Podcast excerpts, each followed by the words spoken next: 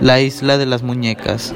En Xochimilco, una de las delegaciones de la Ciudad de México, donde se encuentran un gran lago con numerosas trajineras, se cuentan que un hombre llamado Julián Santana recolectaba muñecas abandonadas.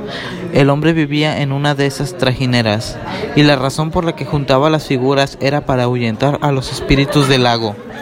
Especialmente, don Julián ofrecía estas muñecas en símbolo de paz para ahuyentar el espíritu de una niña que murió ahogada ahí mismo.